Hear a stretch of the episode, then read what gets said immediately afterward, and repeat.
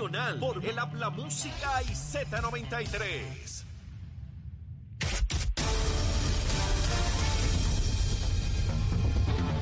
Buenos días, Puerto Rico. Soy Manuel Pacheco Rivera informando para Nación Z Nacional en los titulares. Como parte de una demanda por presunta violación a la ley de marcas de Puerto Rico, el ingeniero Saúl González Mendoza, fundador de la empresa de venta, instalación y mantenimiento de sistemas de energía renovable Genera L3C, planteó ante el juez Anthony Cuevas del Tribunal de Primera Instancia en San Juan que el anuncio en enero de 2023 de la creación de la filial de la compañía New Fortress Energy denominada como Genera PR frenó un patrón de crecimiento experimentado por su negocio desde 2020. En otras noticias, el COCPR 502 presentó ayer miércoles su informe de resultados del conteo de personas sin hogar de 2023, en el que se reveló que 1.077 personas en 24 municipios están sin hogar, de las cuales un 52.6% enfrentan el sin hogarismo por primera vez. El conteo fue realizado el 31 de enero y el 1 de febrero de este año.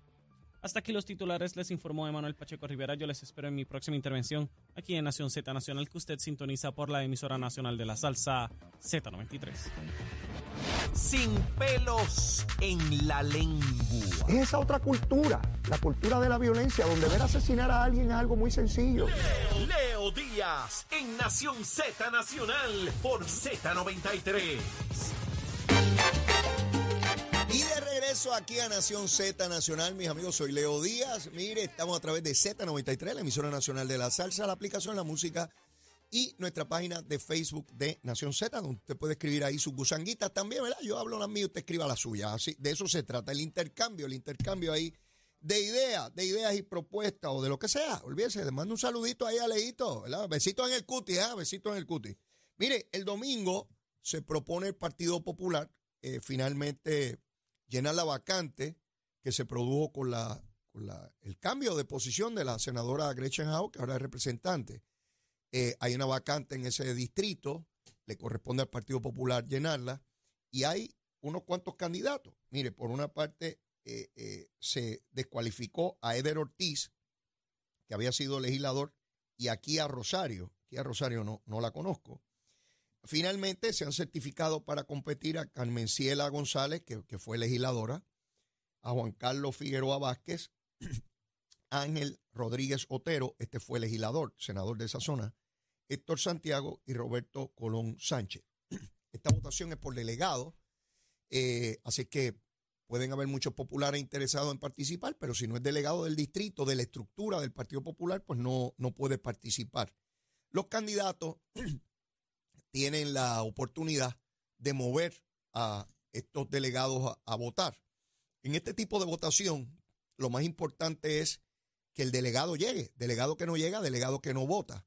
Así es que, ¿cómo procurar que cada uno de esos delegados pues vaya a votar? Ellos sabrán cómo hacerlo.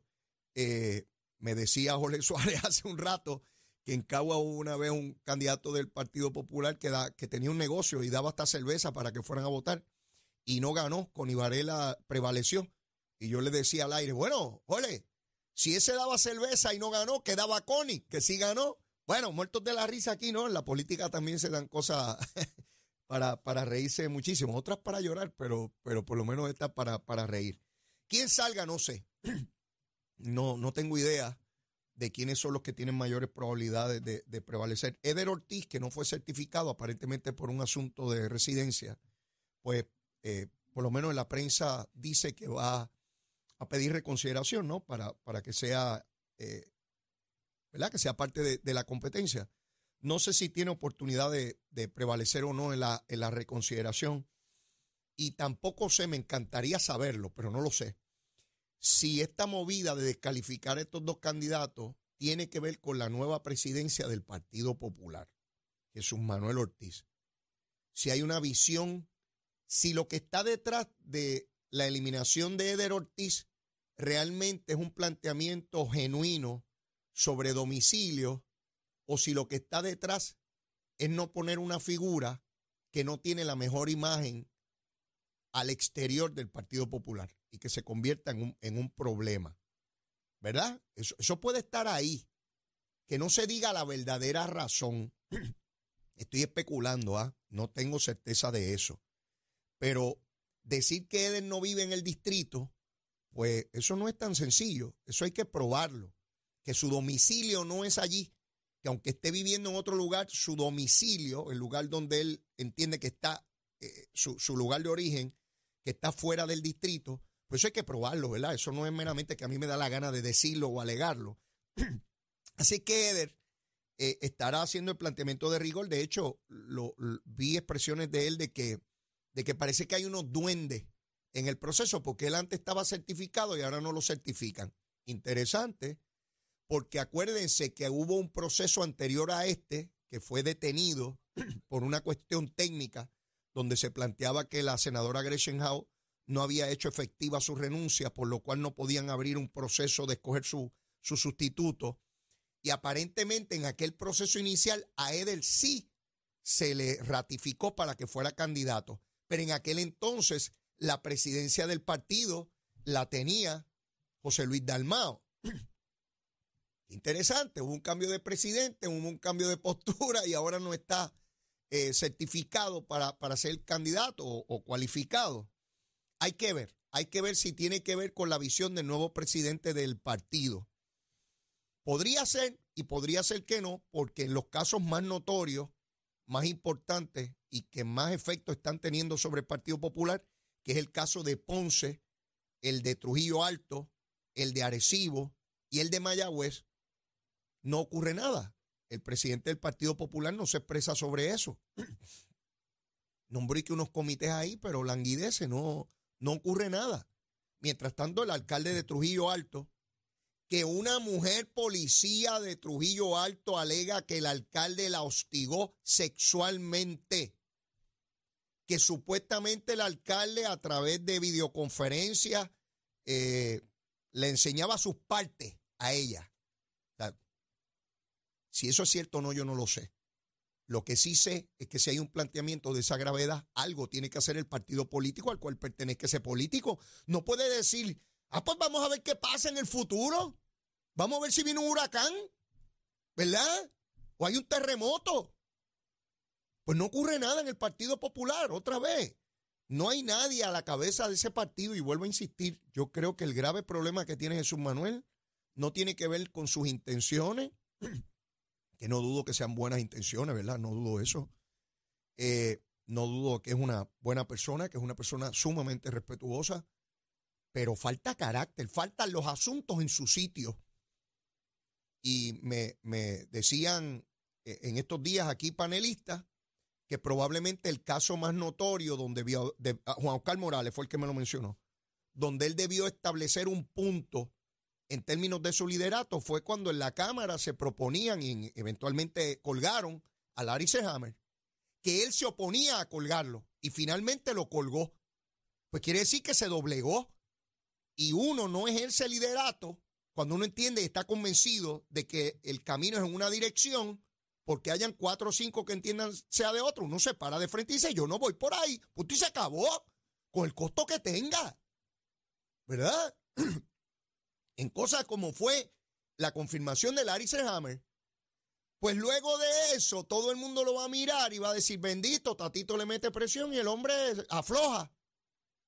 Ahora no es solamente con Tatito, ahora es con ese montón de alcaldes que son 41, con ese montón de legisladores en Cámara y Senado, con presidentes municipales, con líderes en todo Puerto Rico, y él es el que tiene que tomar la decisión de hacia dónde se camina. Y claro que siempre van a salir voces disidentes. Dígame dónde no hay voces disidentes. En todos los partidos hay voces disidentes, con razón o sin ella. ¿eh? No estoy diciendo que todo el que opina distinto es por fastidiar. Algunos lo hacen por fastidiar y otros tienen puntos importantes que hay que discutir y que hay que analizar y que no se deben descartar de la primera meramente porque aquel tiene un punto distinto, ¿no? Eh, ese es el proceso democrático. Pero aquí volvemos. Unos candidatos, ninguno de lo que escucho, ninguno parece ser una lumbrera. Digo, tampoco estoy diciendo que en todos los partidos hay lumbreras. ¿eh? Hay brutógenos en todos los partidos, ¿sabes? Y hay gente que, que da igual si están en la legislatura o no. De todos los partidos, del PNP, del Partido Popular, del Partido Independentista, victorioso y dignidoso. Mire Lizy Bulgo, de dignidad. Esa mujer allí no, no dice nada. Por lo menos, Joan Rodríguez Bebe, uno podrá tener opiniones diametralmente opuestas a ella, pero no cabe duda, No cabe duda de que es una mujer con liderato.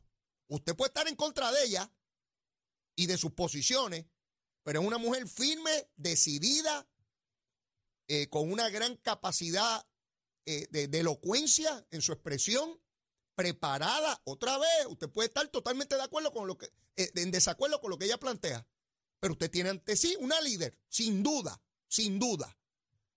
Ahora, Lizy Bulgo, que es abogada. Yo no sé ni el tono de voz de ella. Está allí. Está allí.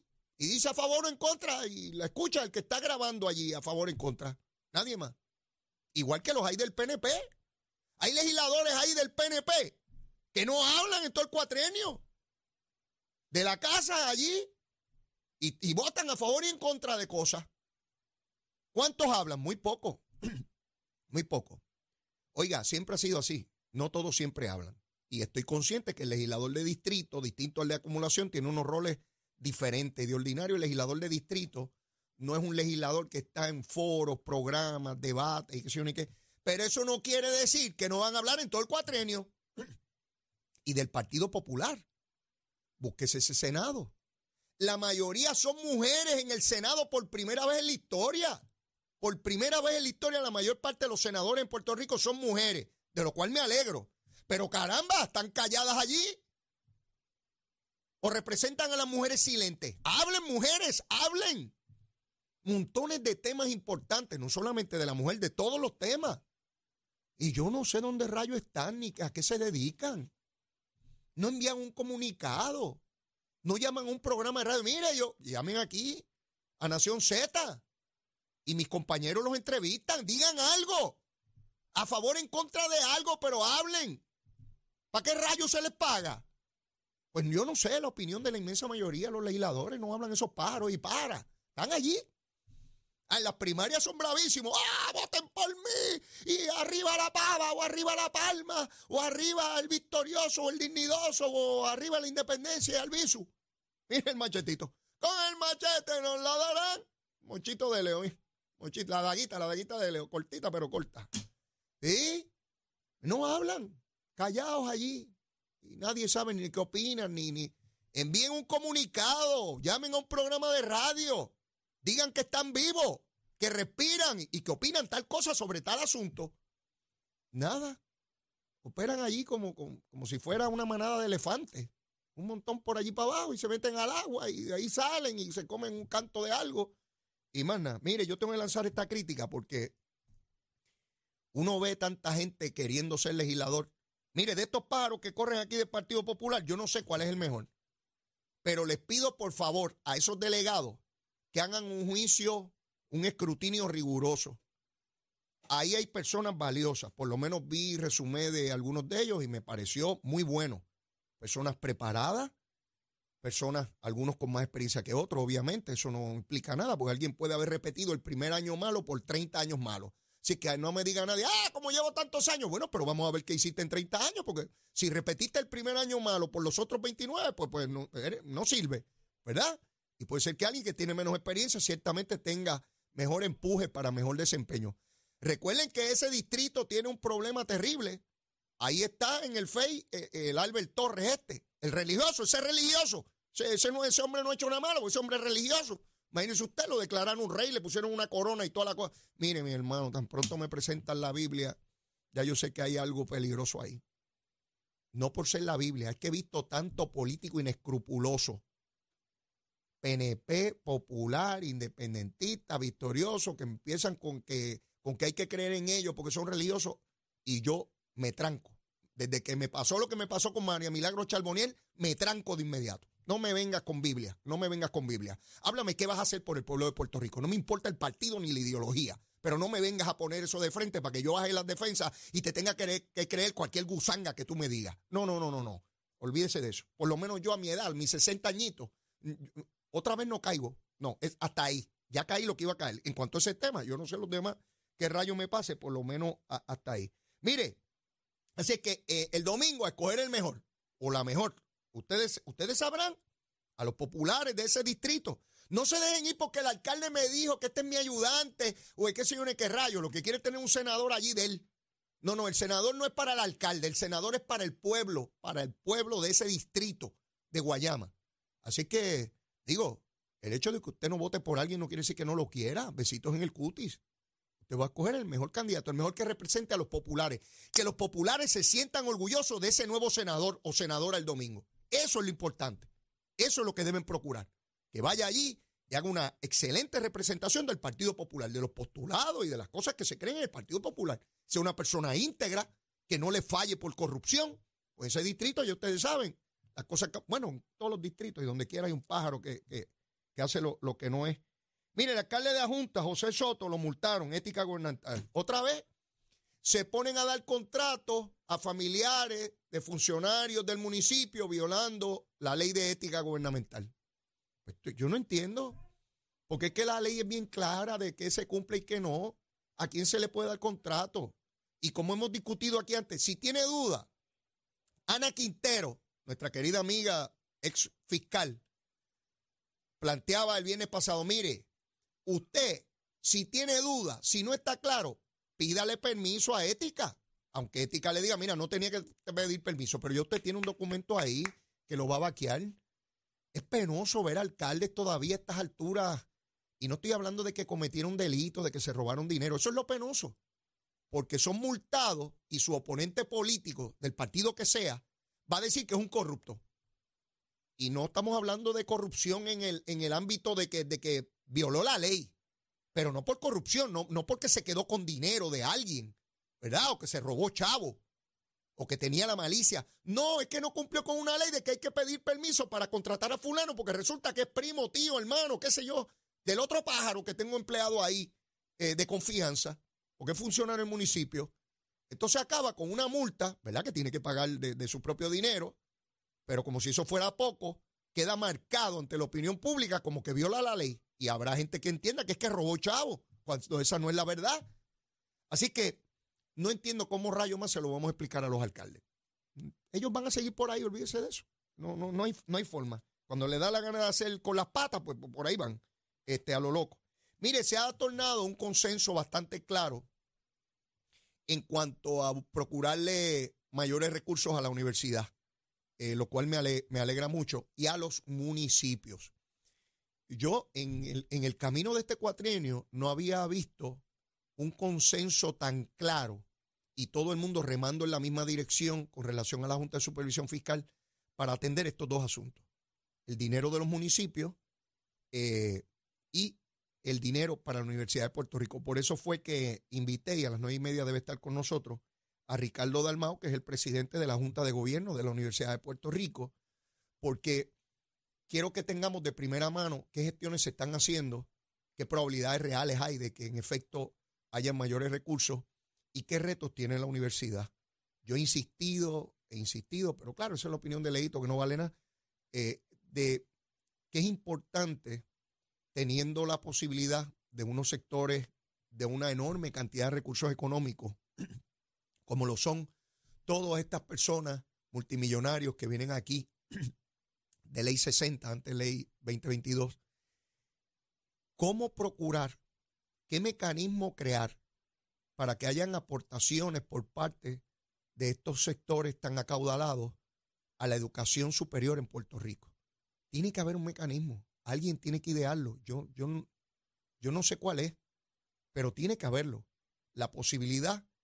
Yo estoy seguro que muchos, no todos, porque hay algunos que son ideológicos, que no quieren americanos aquí que tengan chavo, punto.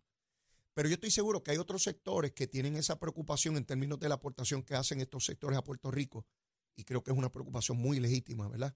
¿Cuánto más deben aportar a, Puerto Rico? Pues es algo que, debemos siempre evaluar, estar abierto a esa posibilidad. Yo creo que si este sector hiciera aportaciones significativas a la educación superior en Puerto Rico, particularmente a la Universidad del Estado, cambiarían mucho, mucho la percepción de que estos son unos pájaros que vienen aquí y se aprovechan del pueblo de Puerto Rico. Ese discurso es bien juicy, es bien, bien jugoso, bien bueno para sectores que quieren desestabilizar a Puerto Rico y que siempre están en contra del americano, porque el americano es malo, invasor, este, terrible y explotador. Y ver que hayan resultados o consecuencias directas favorables para los estudiantes puertorriqueños por recursos que estas personas puedan proveer, eh, eh, va a ser muy valioso, muy valioso. Eh, yo no sé si hay gestiones en esa dirección en la universidad, no, no lo desconozco. Pero Ricardo Dalmau nos hablará de qué iniciativa, porque otra vez, la universidad ha dependido erróneamente solamente de dinero público y no puede ser, no puede ser. Tiene que haber, no, no que no hayan aportaciones, por, por supuesto que sí, y, e importantes, pero tiene, uno no pone todos los huevos en la misma canasta, eso es sencillo. Tiene que haber otros ingresos que provengan de otras partidas. Y sé que va a haber resistencia en la universidad, porque igual que hace la Federación de Maestros con los independentistas y Victoria Ciudadana, de que no pueden venir gente de dinero y lo que quieren es privatizar. Yo sé que ese discurso está latente, subyace en toda discusión de la Universidad de Puerto Rico por parte particularmente de los grupos de izquierda. ¡Ah, que quieren privatizar la universidad, la quieren destruir! Pues destruyéndose está. Destruyéndose está. Sin recursos. Ahí están tratando de abrir otra vez en ciencias médicas el programa de neurocirugía que, que se cayó. O sea, lejos de estar alcanzando programas, se pierden programas. Y todavía hay gente aquí, ay, que están privatizando y que van a destruir. Hay que procurar recursos externos nuevos para atender esto, nuevo capital, nuevo dinero. No les hablaba ayer de este escritor eh, español de izquierda que procuraba revisar por qué perdió la izquierda aparatosamente en el fin de semana en las votaciones en España. Pues hay que ser reflexivo. ¿Qué nos ocurre con la universidad? ¿Está mejor o está peor? ¿Podría estar mejor? ¿Cómo podría estar? ¿Cuáles son los mecanismos? Sin perder la esencia de lo que es la Universidad de Puerto Rico, ¿verdad? Pero veo que hay unos sectores que sencillamente se resisten. ¿Y qué hacemos? Porque hayan dos o tres que digan que no, nos neutralizamos. No, hay que empujar, ¿sabes? Hay que empujar. Hay que empujar. Las grandes obras de Puerto Rico, la inmensa mayoría de ellas tenían grandes oposiciones. Sí, porque así funciona el mundo, no solamente aquí, en cualquier lugar. Hay gente que se va a oponer. ¿Y qué usted hace como gobierno, como persona encargada, como responsable? Tiene que empujar, tiene que empujar ese proceso a como dé lugar. Eh, ya vemos que la segunda vuelta no tiene opción, eh, tanto que habló con y toda la cosa. No hay los votos para aprobar eso. Nunca los hubo. Todo esto es una folloneta para crear discusión pública sobre algo que no tiene ningún sentido Digo, el que lo quiera discutir, que lo discuta, ¿verdad? Hay libertad de expresión y los legisladores plantean lo que quieran y pueden ser tan inconsecuentes como las ideas que planteen, ¿verdad? En la medida en que planteen cosas que no tienen ni voto, pues, pues, ¿verdad? Dos titulares y se acabó. Si plantean cosas creativas, innovadoras. De hecho, escuchaba al portavoz de, la delegación del Partido Popular, a Dalmao, eh, senador de Carolina, y lo entrevistaban mis compañeros de Nación Z no pudo articular una sola medida importante que quede sobre la mesa. Y dijo más, dijo que las comisiones no han producido los informes para, para aprobar medidas. ¿Sabes lo que dijo con eso? Que los legisladores del Partido Popular que presiden comisiones en el Senado de Puerto Rico son unos vagos y no han producido ni los informes para aprobar las medidas. Eso dijo Dalmau, Aponte Dalmau, dijo eso aquí esta mañana en Nación Z. Bueno, lo decía hasta lentamente, estaba hasta asustado. Y le preguntaban y se quedaba como loading, como una computadora cargando y no, no acababa de contestar. Dijo que no hay nada importante allí, que lo que queda importante es el presupuesto y las enmiendas a la ley electoral y no hay consenso para ello. O sea que el Partido Popular en el Senado ha perdido el tiempo miserablemente, donde no hay nada importante que aprobar allí perdieron el tiempo, se dedicaron a radicar investigaciones, resoluciones de investigaciones que no produjeron nada. ¿O ustedes no se acuerdan de enero, febrero, marzo, abril, mayo, junio, julio, el primer año? Y radica legislación, eh, eh, resoluciones para investigar aquí, investigar allá, investigar aquí, investigar allá. Y no, lo dijo él. Pueden buscar la grabación, pueden buscar en, en Facebook de Nación Z dijo que no queda nada importante y que, pues, que decía así, voy a decir la verdad, voy a ser honesto. Las comisiones ni han rendido los informes de las medidas. Bueno, yo escuchaba aquello y temblaba. Decía, pero en manos de esta gente está descargado esta responsabilidad y no han producido nada.